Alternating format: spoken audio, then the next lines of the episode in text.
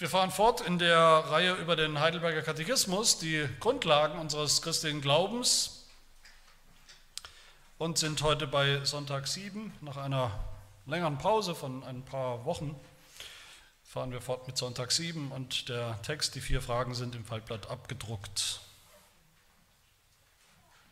Frage 20. Werden denn alle Menschen wieder durch Christus gerettet, so wie sie durch Adam verloren gegangen sind? Antwort nein, sondern nur diejenigen, die ihm durch wahren Glauben einverleibt werden und alle seine Wohltaten annehmen. Frage 21, was ist wahrer Glaube? Nicht nur eine sichere Erkenntnis, durch die ich alles für wahr halte, was uns Gott in seinem Wort offenbart hat, sondern auch ein herzliches Vertrauen, dass der Heilige Geist durchs Evangelium in mir wirkt dass Gott nicht nur anderen, sondern auch mir Vergebung der Sünden, ewige Gerechtigkeit und das Heil geschenkt hat, aus lauter Gnade, allein wegen des Verdienstes Christi. Was muss ein Christ glauben? Alles, was uns im Evangelium zugesagt wird, wie es uns unser allgemeines, wahres christliches Glaubensbekenntnis zusammenfasst und lehrt. Wie lautet dieses Glaubensbekenntnis? Ich glaube an Gott, den Vater, den Allmächtigen, den Schöpfer des Himmels und der Erde und an Jesus Christus, seinen einzig geborenen Sohn, unseren Herrn, empfangen durch den Heiligen Geist, geboren von der Jungfrau Maria, gelitten unter Pontius Pilatus, gekreuzigt, gestorben und begraben, hinabgestiegen in die Hölle, am dritten Tage auferstanden von den Toten, aufgefahren in den Himmel. Er sitzt zur Rechten Gottes des allmächtigen Vaters, von dort wird er kommen, zu richten die Lebenden und die Toten. Ich glaube an den Heiligen Geist, die heilige katholische Kirche, Gemeinschaft der Heiligen, Vergebung der Sünden, Auferstehung der Toten und das ewige Leben. Schon eine Weile her, dass wir im, Heidelberger Katechismus waren, in der Nachmittagsreihe über die Grundlagen des christlichen Glaubens, über das, was wir wissen müssen. Wissen müssen, bevor wir es überhaupt glauben können. Wir erinnern uns oder ich erinnere euch an den ersten Teil des Katechismus, den ersten kurzen Teil des Katechismus, wo es um unser Elend ging, das Elend der Sünde also, den Sündenfall, den Sündenfall Adams damals am, am Anfang der Menschheitsgeschichte und die Folgen für alle Menschen, sogar die Folgen für die ganze Schöpfung. Die Schöpfung, die seither beeinflusst und gezeichnet ist von Sünde und der Mensch natürlich sowieso. Und unser Problem ist, unser Elend, wie wir gehört haben, ist, dass Adam der erste Mensch war. Und als erster Mensch hatte Adam eine sehr hohe und heilige Aufgabe und Verantwortung. Er war der Erste, er war der, sowas wie der Prototyp der Menschheit. So wie er, so auch der Rest, im Guten wie im Schlechten. Gott hatte nie vor, Gott hat nie geplant, jeden Menschen auf der Erde direkt und unmittelbar zu schaffen, sozusagen aus dem Staub der Erde, aus dem Nichts oder aus dem Staub der Erde zu schaffen, wie er Adam und Eva geschaffen hat, hat Gott nie vorgehabt. Gott hat Adam und Eva geschaffen. Und die sollten eben Nachkommen haben, die dann sind wie sie. Wären Adam und Eva gehorsam geblieben, hätten sie ihr Ziel erreicht bei Gott, ewige Gemeinschaft, vollkommene Gemeinschaft bei Gott und wir mit ihnen. Das waren sie aber nicht. Sie sind gefallen, in Sünde gefallen. Und da kommt unser Verhängnis ins Spiel. Mit Adam sind wir alle gefallen. Sind wir alle zu Sündern geworden, mit allen Konsequenzen. Dann haben wir schon im zweiten Teil gesehen, den haben wir ja auch schon angefangen, im zweiten Teil von der Erlösung, unserem Heidelberger, weil wir so sind, Sünder in unserem Wesen durch und durch, Deshalb kann aus uns da keine Besserung kommen. Keine Lösung des Problems der Sünde. Aus uns, von uns. Die muss schon von außen kommen, das nennen wir deshalb auch die Erlösung. Wir brauchen einen Erlöser. Und wie muss der sein? Wer erinnert sich? Der muss ein echter Mensch sein, damit er uns, echte Menschen, auch erlösen kann, damit Gott diese Erlösung auch anerkennt. Er muss ein echter Adam sein, ein zweiter Adam, ein besserer Adam, der die Fehler des ersten Adams korrigiert, das Unheil wieder richtet, wieder gut macht. Aber er musste auch mehr als ein Mensch sein, haben wir gehört. Nur ein Mensch, ein bloßer Mensch, kann nicht die ewige Strafe ertragen, die wir alle verdient haben. und kann uns schon gar nicht das Leben zurückgeben, das Adam und Eva damals verloren haben. Das kann nur Gott. Und genau diesen Erlöser hat Gott uns gegeben, Jesus Christus, in Jesus Christus. Soweit sind wir gekommen. Und im Prinzip könnte man denken, naja, das ist ein schönes Ende. Schönes Ende zumindest von Teil 2 von der Erlösung. Jesus ist da, die ganze Erlösung ist da, der Erlöser ist da, ist alles komplett, er hat alles vollbracht, was nötig war in seinem Heil. Also werden Menschen auch erlöst. Alle. Wenn die Erlösung da ist, gekommen ist, geschaffen ist, dann gilt sie doch hoffentlich objektiv. Dann gilt sie doch auch für alle Menschen mehr oder weniger bedingungslos, mehr oder weniger automatisch, sogar ob sie wollen oder nicht. Und viele denken tatsächlich so. Viele denken, da ist eine Symmetrie. Alle sind Sünder geworden in Adam. Wenn es eine Erlösung gibt, einen Erlöser, dann müssen auch alle erlöst werden. Dieselbe Menge an Menschen. So wie in Adam alle gefallen sind, so sind doch in Jesus alle erlöst, oder nicht? Das wäre symmetrisch. Und dann sagen die Leute, dann entspricht die Erlösung auch genau dem Problem, dem Elend. Symmetrisch. Aber so symmetrisch das vielleicht aussieht, das ist eine Irrlehre. Eine Irrlehre, dass am Ende der Zeit alle Menschen gerettet werden. Dass jeder, der gesündigt hat, auch gerettet wird. Dass es am Ende gar keine Sünder mehr geben wird. Dass es niemanden geben wird, über den Gott seinen Zorn noch ausüben müsste. Dass die Hölle leer sein wird, nicht existent eigentlich, nicht gebraucht wird. Das ist die Irrlehre der Allversöhnung, weil danach eben alle versöhnt werden und niemand gerichtet und niemand verdammt wird. Das ist übrigens nicht nur, das ist auch ein alter Hut, diese Irrlehre, aber es ist nicht nur ein alter Hut, wie, man, wie manche denken, naja, früher haben das mal irgendwelche komischen Leute oder Theologen vielleicht gelehrt oder geglaubt. Ich würde mal sagen, das glauben wahrscheinlich die meisten, die sich irgendwie Christen nennen in unserem Land, zahlenmäßig. Wahrscheinlich glauben das die meisten. Viele in den Großkirchen glauben nicht, nicht mehr, dass es Hölle und Gericht geben wird, weil doch die Erlösung für alle gilt. Irgendwie ist am Ende niemand in der Hölle, sondern irgendwie sind sie alle im Himmel. Das ist sehr weit verbreitet. Das ist die falsche, katastrophale Sicht oder Folge, die falsche Logik, die unser Heidelberger hier anspricht in Frage 20.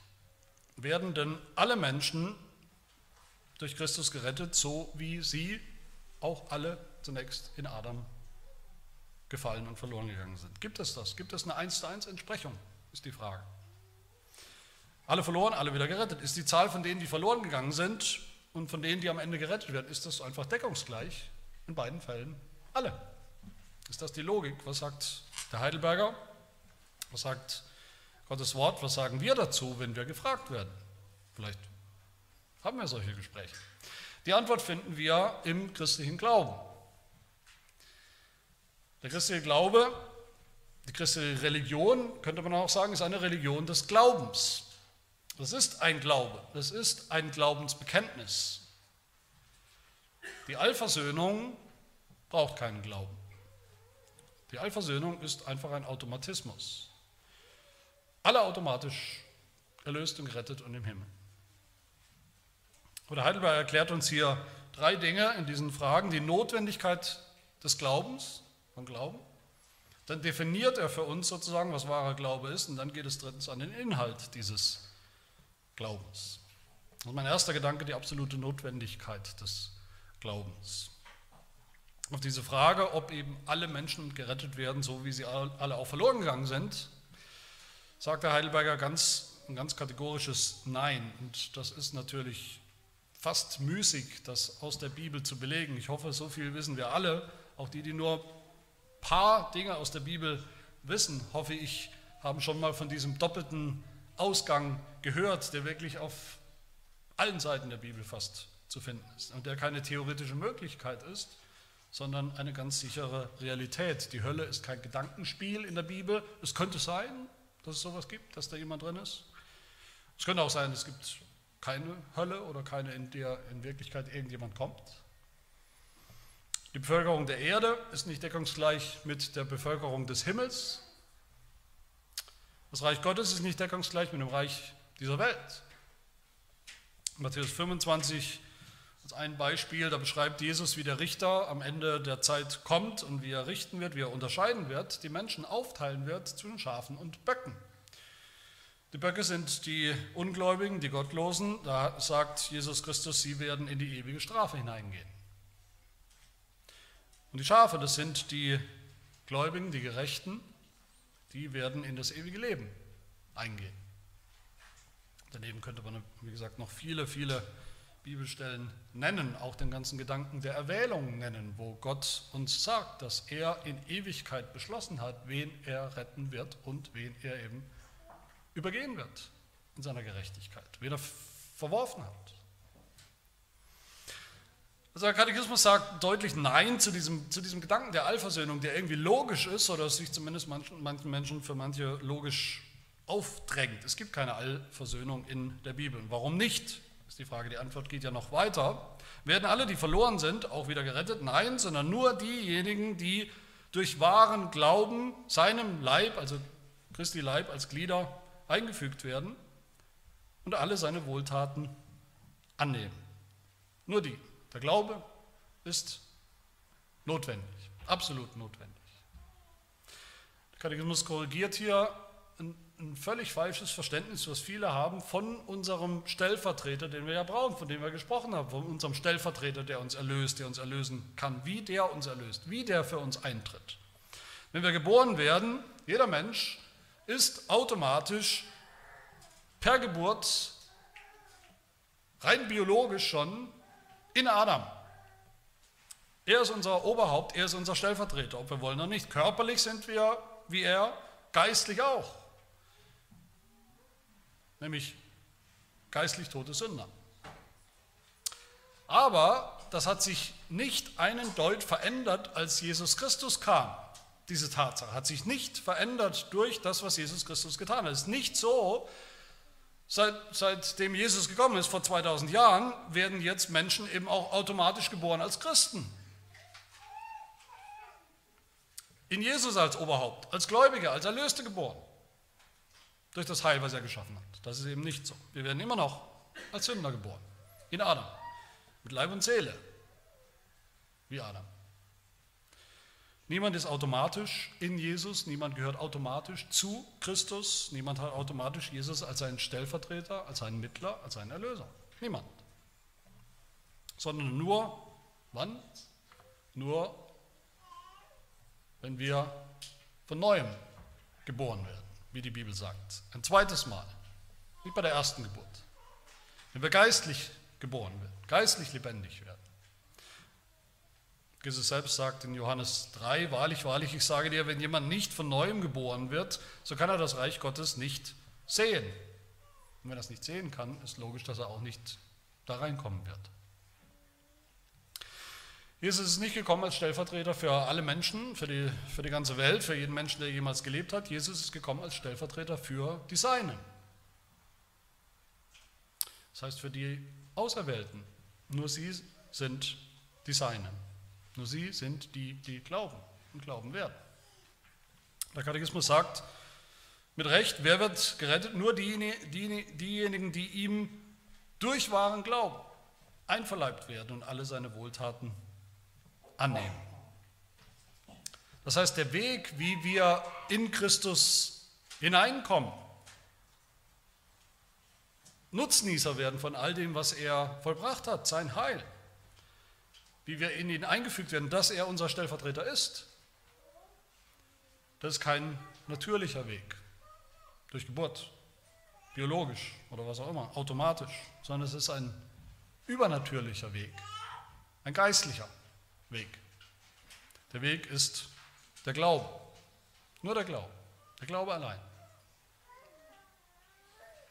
In der Vers 1 zum Beispiel beschreibt Paulus, wie wir in Christus reinkommen, ihn als Stellvertreter bekommen. Da sagt er in Vers 1, 13, in ihm seid auch ihr, nachdem ihr das Wort der Wahrheit, das Evangelium eurer Errettung gehört habt, in ihm seid auch ihr, als ihr gläubig wurdet, versiegelt worden mit dem Heiligen Geist der Verheißung. In ihm, als ihr gläubig wurde. Oder im Römerbrief als anderes Beispiel, Kapitel 5, da, da zieht Paulus genau diese Parallele zwischen Adam und Christus. Und das klingt für manche so, manche verstehen das ebenso, als würde Paulus da von Allversöhnung reden. Die vielen, die alle verloren gegangen sind, und auf der anderen Seite die vielen, die jetzt gerettet werden. Aber wie werden sie gerettet? Römer 5, Vers 17. Wenn infolge der Übertretung des einen, Adams Fall, der Tod zur Herrschaft kam durch den einen, wie viel mehr werden die, welche den Überfluss der Gnade und das Geschenk der Gerechtigkeit empfangen, im Leben herrschen durch den einen Jesus Christus. Wir müssen das Geschenk empfangen, wir müssen die Wohltaten Christus, Christi empfangen. Und wie tun wir das? Durch den Glauben. Glaube bedeutet genau das. Glauben bedeutet empfangen. Glaube bedeutet nicht, dass wir tausend eins Dinge tun. Glauben bedeutet empfangen, Jesus zu empfangen als Stellvertreter, als Erlöser. Der Glaube ist notwendig, aber ist nichts mehr als ein Instrument, mit dem wir empfangen. Der Weg, durch den wir mit Christus in Berührung kommen, wie wir in ihn hineinkommen, sodass er uns rettet. Und da stellt sich natürlich ganz logisch die nächste Frage, nämlich die Frage, was ist eigentlich Glaube? Wenn der Glaube so entscheidend ist, und das ist er, was ist wahrer Glaube? Was ist der Glaube, der all das tut und schafft und der uns rettet, durch den wir gerettet werden? Und das ist Frage 21. Und mein zweiter Punkt, ich könnte sagen, die Definition von wahrem Glauben. Allein schon die Tatsache, dass der Heidelberger hier spricht von wahrem Glauben, dass er sprechen muss von wahrem Glauben, legt natürlich nahe, dass es auch falsche Formen des Glaubens gibt, die aber ganz ähnlich aussehen. Nicht einfach Unglaube, Atheismus, sondern falsche Formen des Glaubens, die verdächtig dem Wahren ähnlich sehen. Und so ist es auch. Es gibt falsche Formen des Glaubens, Formen des Glaubens, die nicht retten, niemanden retten. Was für Formen sind das? Es gibt einen Glauben, der glaubt, dass es Gott gibt, dass Gott existiert, dass er irgendwo da draußen existiert tatsächlich, meinetwegen. Dass Gott ist, wer er sagt, er ist, von mir aus. Ein Glaube, der sogar die Bibel ernst nimmt als Wort Gottes. Der glaubt, was Gott getan hat, dass er was getan hat. Aber ein Glaube, der uns trotzdem nicht rettet, der niemanden rettet. Das ist man könnte sagen, der objektive Glaube, dass, dass es Gott gibt, dass er existiert, wie es im Jakobusbrief heißt, Kapitel 2. Du glaubst, dass es nur einen Gott gibt, du tust wohl daran, auch die Dämonen glauben das und zittern. Selbst die Dämonen, selbst der Teufel weiß und glaubt, dass es Gott gibt. Aber natürlich ist er, sind sie wegen diesem Glauben, in Anführungsstrichen, nicht gerettet. So ein Glaube ist eine reine Erkenntnissache, alles im Kopf, irgendwo da, aber nichts im Herzen, nichts, was uns bewegt, verändert, verändert hat, was uns bewegt, entsprechend zu leben, rauszugehen, was zu tun, was zu wagen, was unsere Entscheidungen in irgendeinem Sinn verändert und beeinflusst. Ein Glaube an Gott, der nichts, überhaupt nichts mit Vertrauen zu tun hat, sondern eigentlich, wenn überhaupt, mit panischer Angst und Zittern Dann gibt es noch eine zweite Form des Glaubens, die auch nicht rettet, einen, einen, einen vorübergehenden Glauben, könnte man sagen, einen Glauben auf Zeit. Davon spricht Jesus zum Beispiel im Gleichnis vom vierfachen Ackerboden, auf den das Evangelium fällt. Und da, wo das Wort Gottes, wo das Evangelium auf felsigen Boden fällt, da ist es ja interessanterweise nicht wirkungslos, es verpufft ja nicht einfach so, sondern diese Menschen, heißt es, die hören das Wort Gottes, die hören das Wort des Evangeliums, nehmen es gleich mit Freude auf. Soweit so gut. Was ist dann das, das Problem an diesem Glauben in Anführungsstrichen? Das Problem ist, sagt Jesus, er hat keine Wurzel in sich, sondern ist wetterwendisch. Wenn nun Bedrängnis oder Verfolgung entsteht um des Wortes willen, so nimmt er sogleich Anstoß. Und vorbei ist es mit Glauben. Diese Form des Glaubens, ich muss das alles in Anführungsstriche setzen, gedanklich, Die ist auch viel weiter verbreitet, als wir meinen, denke ich, unter, unter Leuten, die in die Kirche gehen, auch in unserer Mitte, in unserem Land, unter denen, die sich zu Christus halten oder zu Christus bekennen. Der einzige Grund oft, warum diese Menschen noch glauben, ist, dass es keine Bedrängnis, keine Verfolgung gibt, dass es einfach leicht ist. Es ist leicht, man kann da schön mitmachen. Dass es für uns heute rein gar nichts in vielen Fällen, rein gar nichts kostet, sich zu Christus zu bekennen. Aber wenn Nachteile mal kommen oder zunehmen sollen, wenn Verfolgung, der Druck vielleicht mal kommen sollte, dann wird sich dieser Glaube in Anführungsstrichen sehr, sehr schnell in Luft auflösen, weil er nie echt war, weil er immer schon nicht mehr war als ein Lippenbekenntnis. Und hier müssen wir uns sicher auch alle immer wieder mal selbst prüfen, ob wir vielleicht so einen rein theoretischen Glauben haben. Oder so einen wetterempfindlichen Glauben, der ganz gut läuft, solange es eben überhaupt nichts kostet. Der einzig wahre Glaube, das ist der, der dann in Frage 21 beschrieben wird oder definiert wird, können wir sagen, was ist wahrer Glaube? Und dann sehen wir die Antwort, dann sehen wir eine doppelte Antwort. Wahrer Glaube ist nicht nur, sondern auch. Also zwei Dinge werden hier erwähnt in der Antwort, zwei Elemente. Beide sind absolut notwendig. Man kann nicht nur das eine sich auswählen, sondern nur das andere. Beide gehören zusammen. Und der erste Teil, da heißt es in der Antwort, wahrer Glaube ist nicht nur, aber darum geht es jetzt eben, das ist der erste Teil, nicht nur eine sichere Erkenntnis, durch die ich alles für wahr halte, was uns Gott in seinem Wort offenbart hat. Das ist nicht nur das, wahrer Glaube, aber das ist kann man sagen, eigentlich schon mal eine ganze Menge, das ist schon mal ziemlich viel, viel mehr als viele andere Menschen haben. Die sichere Erkenntnis, dass Gottes Wort wichtig ist und, und stimmt, wahr ist, dass der Gott darin, der sich offenbart, existiert, dass er ist, wie er sagt, wie sein Wort beschreibt, dass Jesus wirklich sein Sohn ist, der wirklich Mensch geworden ist, so eine Erkenntnis ist, ist schon mal viel mehr, als viele andere Menschen haben, ohne jeden Zweifel. Aber wenn das alles wäre, dann wäre das kein echter Glaube. Das wäre nur dieser erste falsche theoretische Glaube. Wenn man nur glaubt, das stimmt, was in der Bibel steht, das wird schon stimmen. Ich habe nichts dagegen. Eine reine Erkenntnis als Kopfsache. Aber das ist ein wichtiges und wesentliches Element von wahrem Glauben. Natürlich brauchen wir diese Erkenntnis von allem, was Gott in seinem Wort sagt. Natürlich müssen wir zustimmen, für wahr halten, was Gott uns in seinem Wort sagt. Wir brauchen nicht nur Erkenntnis, wir brauchen Erkenntnis, wir brauchen aber nicht nur Erkenntnis, wir brauchen sogar eine sichere Erkenntnis, wie der Heidelberg sagt. Wir brauchen die absolute Gewissheit, dass Gottes Wort stimmt, wahr ist. Das ist das erste Merkmal von, von wahrem Glauben. Der beruht auf dieser sicheren Erkenntnis aus Gottes Wort, aus der Bibel. Er beruht darauf, dass bestimmte Dinge, bestimmte Inhalte, bestimmte Lehren, bestimmte Glaubenssätze wahr sind, wir sie für wahr halten, für unumstößlich wahr halten. Aber das allein rettet eben noch nicht. Es fehlt der zweite Teil, damit wahrer Glaube daraus wird. Das sondern auch fehlt eben noch. Wahrer Glaube, heißt es Heidelberger, ist nicht allein diese sichere Erkenntnis, sondern auch ein herzliches Vertrauen, dass der Heilige Geist durchs Evangelium in mir wirkt, dass Gott nicht nur anderen, sondern auch mir Vergebung der Sünden, ewige Gerechtigkeit und das Heil geschenkt hat.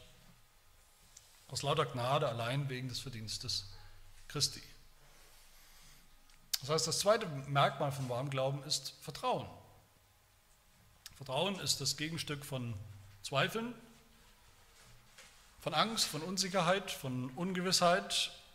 Unsicherheit, Ungewissheit, Angst, all diese Dinge, die kennen wir alle, die lähmen uns in unserem Leben. Wahrer Glaube ist Vertrauen. Und Vertrauen motiviert uns und bewegt uns, ist tragfähig. Vertrauen ist eine Haltung für unser Leben, das ist etwas, was uns bewegt, auf eine bestimmte Art und Weise zu leben. Wer vertraut, der traut sich, der traut sich etwas. In diesem Vertrauen. In Hebräer 11, Vers 1 lesen wir über den Glauben. Es ist aber der Glaube eine feste Zuversicht auf das, was man hofft, eine Überzeugung von Tatsachen, die man, nicht sieht. Da haben wir auch beide Elemente nur in der umgekehrten Reihenfolge. Eine Überzeugung von Tatsachen, die man nicht sieht, aber auch eine feste Zuversicht, das Vertrauen. Nicht umsonst wird dann in Hebräer 11, gerade in diesem Kapitel, dann berichtet, wie die ganzen Vorbilder des Glaubens aus der Bibel, wie der Glaube, gerade ihr Glaube, sie motiviert hat zu ihrem Leben in der Nachfolge. Zu einem mutigen Leben in der Nachfolge. Herzliches Vertrauen ist so viel mehr als bloße Kopf, Kopfwissen und Kopferkenntnis. Die Erkenntnis, dass Gottes Wort schon stimmen wird. Es zeigt sich in unserem äh, täglichen Leben, es zeigt sich darin, wie wir morgens aufstehen, es zeigt sich in den großen und kleinen Entscheidungen unseres Lebens, bis auf den Bereich der christlichen Freiheit. Es zeigt sich darin, wie wir unser Leben als Christen gestalten. Das dritte Merkmal von wahrem Glauben ist, er ist durch und durch Geist gewirkt. Ein herziges Vertrauen, sagt der Heidelberger, dass der Heilige Geist durchs Evangelium in mir wirkt. Der, diese falschen Formen von Glauben, die auch so rumgeistern in der, in, in der Welt, das sind alles machbare Formen des Glaubens. Die kann man selber machen. Kopfwissen kann ich mir selber aneignen, rein intellektuelle Zustimmung zu Fakten kann ich auch selbst, so wie ich bin, das können wir selber machen. Aber wahrer Glaube ist eben so viel mehr als das und deshalb ist er auch nicht machbar. Er ist nicht machbar. Er muss uns geschenkt werden, er muss gewirkt werden, bewirkt werden. Und das tut Gott durch seinen Heiligen Geist. Eines Tages vielleicht, plötzlich oder, oder allmählich, ist völlig egal. Eines Tages hören wir das Evangelium, wie es gepredigt wird, wie wir es vielleicht schon hundertmal oder sechshundertmal oder tausendmal gehört haben. Und begreifen und glauben. Und es ändert was? Es ändert alles weil der Heilige Geist in uns was getan hat, was bewirkt hat. Eine neue geistliche Geburt, wie immer das geht. Das ist ein Element, das wir nicht restlos erklären können, keiner von uns. Wenn uns jemand fragt, warum genau hast du angefangen zu glauben, da wo du angefangen hast zu glauben, können wir nicht restlos erklären. Wir wissen nur, dass wir es tun, dass wir glauben, dass wir dieses Vertrauen haben. Und es ist uns geschenkt worden vom Heiligen Geist. Das vierte Merkmal von wahrem Glauben ist, wahrer Glaube ist nicht unpersönlich, sondern eben sehr, sehr persönlich. Wahrer Glaube ist persönlich, weil wir an jemanden persönlich glauben. Es ist ein herzliches Vertrauen, nicht allgemein in bestimmte Dinge, Wahrheiten, Fakten, das auch, aber es ist ein Vertrauen, herzliches Vertrauen auf Gott, den dreieinen Gott, unseren Vater, seinen Sohn Jesus Christus und den Heiligen Geist. Wir vertraut auf Gott, der traut sich, ihn anzureden persönlich. Als Vater, als Abba, der traut sich persönlich zu beten, zu reden mit diesem Gott. Der traut sich, Gottes Wort zu folgen im Gehorsam, wohin es uns auch führt. Aber wahrer Glaube ist auch persönlich, weil wir selbst persönlich gemeint sind, weil wir selbst persönlich glauben. Niemand glaubt für uns. Ich bin derjenige, der glaubt. Nicht die Kirche für mich, nicht meine Eltern für mich. Wahrer Glaube ist mein eigener Glaube. Wahrer Glaube ist immer unser eigener Glaube und muss es auch sein. Der Katechismus sagt, wahrer Glaube glaubt ganz persönlich, ich zitiere, dass Gott nicht nur anderen, das wäre so theoretisch, sondern auch mir persönlich, da wird es persönlich, auch mir persönlich glaube ich, Vergebung der Sünden, ewige Gerechtigkeit und das Heil geschenkt hat, aus lauter Gnade. Ich glaube persönlich und ich glaube an Christus persönlich. Durch diesen Glauben bin ich persönlich in ihm, mit ihm verbunden, sodass er mich rettet. Weil ihm das ist wahrer Glaube, das ist der einzige Glaube, der uns retten kann, der einzige Glaube, der uns verändert, der einzige Glaube, der uns rechtfertigt, der uns rettet. Aber der tut es voll und ganz. Er ist notwendig, absolut notwendig, aber er ist auch absolut ausreichend. Ich will ja gleich dazu sagen, das ist nicht notwendigerweise ein starker Glaube. In keiner Beziehung, weder in dem ersten Teil, in der sicheren Erkenntnis, die wir haben, noch in dem zweiten Teil, in dem herzigen Vertrauen, das wir haben. Da geht es nicht wieder darum zu sagen, naja, das klingt ja alles ziemlich stark, herzliches Vertrauen, das ist so richtig 100 Prozent, immer. Und die Erkenntnis auch, 100 Prozent, ich weiß alles, ich habe alles erkannt, was Gott in seinem Wort geoffenbart hat. Nein, es kann ein ganz kleiner, klitzekleiner Glaube sein von einem sehr, sehr bedürftigen Sünder einem sehr, sehr unreifen Christen. Das kann ein Glaube sein, der weiß, der eigentlich mehr weiß, was uns alles noch fehlt, was wir alles noch nicht wissen, wo, es noch, wo wir noch mangelhaft leben, wo, es, wo unser Bedürfnis deutlich wird. Es kann ein Glaube sein, der nicht größer ist als ein Senfkorn. Aber es muss echter Glaube sein ein echtes Vertrauen auf Jesus. Dann rettet er uns. Der Glaube rettet uns überhaupt nicht, weil er so groß ist. Unser Glaube rettet uns nie, weil er eine bestimmte Größe hat, weil er so groß ist. Der Glaube rettet uns, weil, wir, weil der, an den wir glauben, persönlich so groß ist und so stark und zuverlässig. Damit sind wir beim letzten Gedanken, und das ist vielleicht für manche der revolutionärste Gedanke, wahrer Glaube, wahrer biblischer Glaube, der rettende Glaube, hat einen Inhalt. Ein Inhalt, den wir wissen müssen. Was muss ein Christ, was muss jeder Christ glauben? Das ist der letzte Gedanke. Und ich, ich sage das oft in verschiedenen Formen in meinen Predigten, dass es eben solche Dinge gibt, weil es viele, für viele Christen ein völlig unbekanntes Konzept ist, dass es Dinge gibt, Inhalte des Glaubens, Glaubenssätze, Aussagen, Fakten, die absolut notwendig sind, dass wir sie wissen, dass wir zustimmen, dass wir darauf vertrauen, dass wir daran glauben.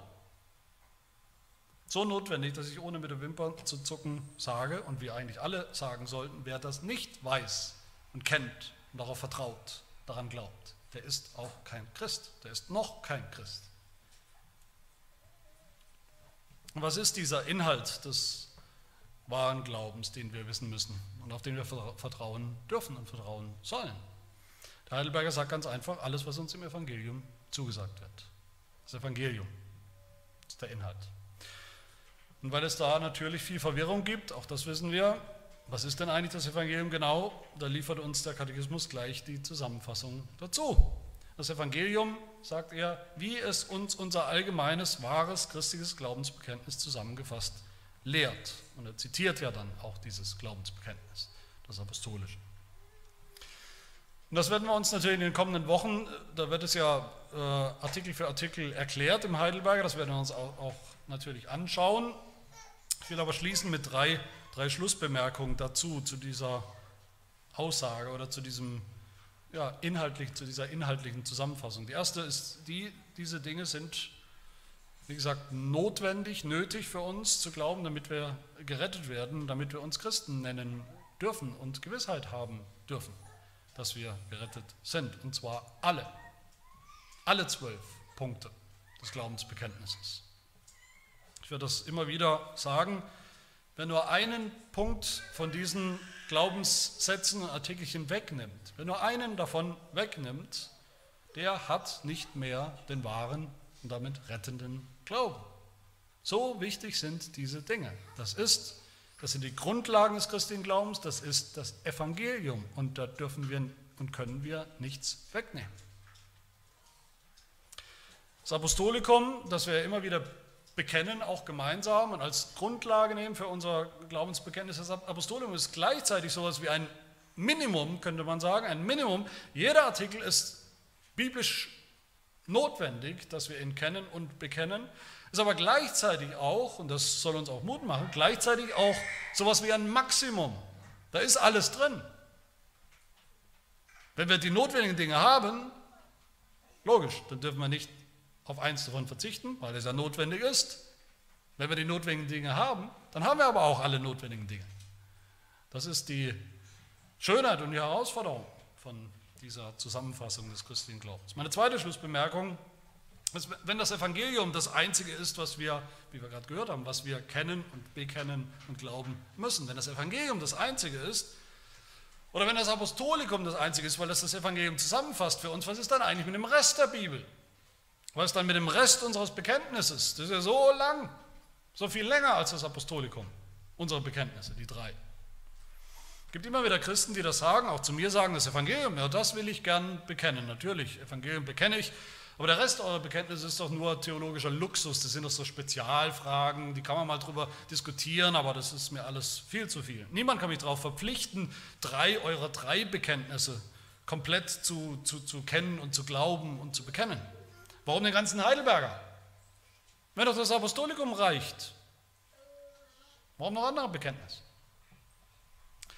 Das ist oder das wäre gleich ein, sogar ein doppeltes Missverständnis. Der Heidelberger meint hier natürlich nicht, aha, hier Frage 23, vielleicht noch die Fragen davor und danach, wo das Apostolikum erklärt wird, da finden wir das, was wir glauben müssen. Da, im Apostolikum und den Erklärungen dazu. Alles andere, selbst im Heidelberger, alles andere ist Kür. Alles andere kann man mal lesen, ist aber nicht so wichtig. Der ganze Katechismus erklärt den Glauben. Und so versteht er sich auch selbst. Der ganze Katechismus erklärt das Glaubensbekenntnis in allen drei Teilen. Im Elend, in der Erlösung und das Leben, das daraus folgt. Das werden wir dann in den nächsten Teilen ja sehen, wie das zusammenhängt. Und es wäre auch ein Missverständnis, weil es voraussetzt, dass in unseren Bekenntnissen es um, noch um irgendwas anderes geht, um irgendwelche anderen nebensächliche Dinge geht, als ums Evangelium. Als hätten wir eben das Evangelium, okay, das sind so 10 oder 12 Artikel und die, die, die anderen 15 oder wie, wie viele auch immer, im niederländischen Bekenntnis zum Beispiel, das sind alles theologische Spezialfragen, da können sich Theologen darüber äh, diskutieren und austauschen, aber das hat mit dem Evangelium rein gar nichts zu tun. Das ist nicht der Fall. In jedem einzelnen Punkt unseres Bekenntnisses geht es um das Evangelium und nur um das Evangelium. Um nur ein Beispiel rauszunehmen, Artikel 7 im niederländischen Glaubensbekenntnis, da geht es nur, könnte man sagen, nur um die Heilige Schrift, nur um die Bibel, wie wir die zu verstehen haben, nur die Bibel. Da denkt man, ja, das ist ja nicht Evangelium. Es ist schon wichtig, dass man die richtige Sicht von der Schrift hat, aber das ist ja nicht das Evangelium. Oder heißt es, wir glauben in, der, in, in dem Artikel, wir glauben, dass diese Heilige Schrift vollkommen den ganzen Willen Gottes umfasst und dass in ihr all das in vollem Maß gelehrt wird, was von den Menschen geglaubt werden muss, damit sie die Seligkeit erlangen. Das Evangelium, das geglaubt werden muss. Und so ist es bei jedem einzelnen Artikel. So können wir das zeigen bei jedem einzelnen Artikel unseres Bekenntnisses. Liebe Gemeinde, lasst uns da nicht mitmachen. Lasst uns keinen Keil treiben zwischen das Evangelium, dem Evangelium auf der einen Seite und unserem Bekenntnis, als wären das zweierlei Paar Schuhe, zweierlei Dinge. Lass uns da keine Trennung machen, die einfach nicht da ist. Und meine letzte Schlussbemerkung ist ganz einfach und logisch. Die Frage, haben wir diesen Glauben, diesen wahren Glauben? Den Glauben an das Evangelium? Haben wir diese Erkenntnis von dem, was Gott uns verspricht und zusagt in seinem Wort? Und haben wir dieses herzliche Vertrauen darauf, auf Jesus Christus ultimativ? Dass das nicht nur anderen gilt, sondern persönlich mir. Sodass wir in ihm sind, als unserem Stellvertreter. Der Glaube, der uns dann auch so rettet. So werden wir wieder durch Christus gerettet, so wie wir durch Adam verloren gegangen sind. Gott sei Dank haben wir diesen Glauben. Und lasst uns darum bitten, dass niemand ohne ihn nach Hause geht und sein Leben lebt. Amen. Wir beten.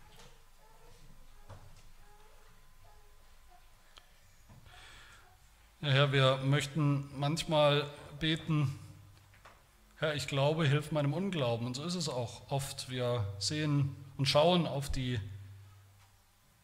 Zweifel oder Ungereimtheiten oder Dinge, die wir noch nicht wissen und begriffen haben und fühlen uns unsicher, unzulänglich. Aber wir danken dir für das Geschenk des Glaubens, das du immer wieder neu machst, dass du denen machst, die du vor Grundlegung der Welt erwählt hast, zu dir, zu Christus zu gehören, in ihm zu sein. Wir danken dir, dass du ihn uns schenkst als unser, unseren Erlöser, unser Bundesoberhaupt. Und wir bitten dich, bewahre uns im wahren Glauben, der auch noch so klein sein mag, aber doch eine feste Wurzel hat, in dem ein neues Leben in unser Leben hineingekommen ist, ein neues Lebensprinzip. Bewahre uns im Glauben, der die Wahrheit deines Wortes erkennt, der das Evangelium ergreift und beantwortet mit herzlichem Vertrauen und der dann hingeht und auch ein Leben führt, das dir Freude und Ehre macht, ein Leben des Vertrauens, ein Leben des Glaubens. Das bitten wir in Jesu Namen. Amen.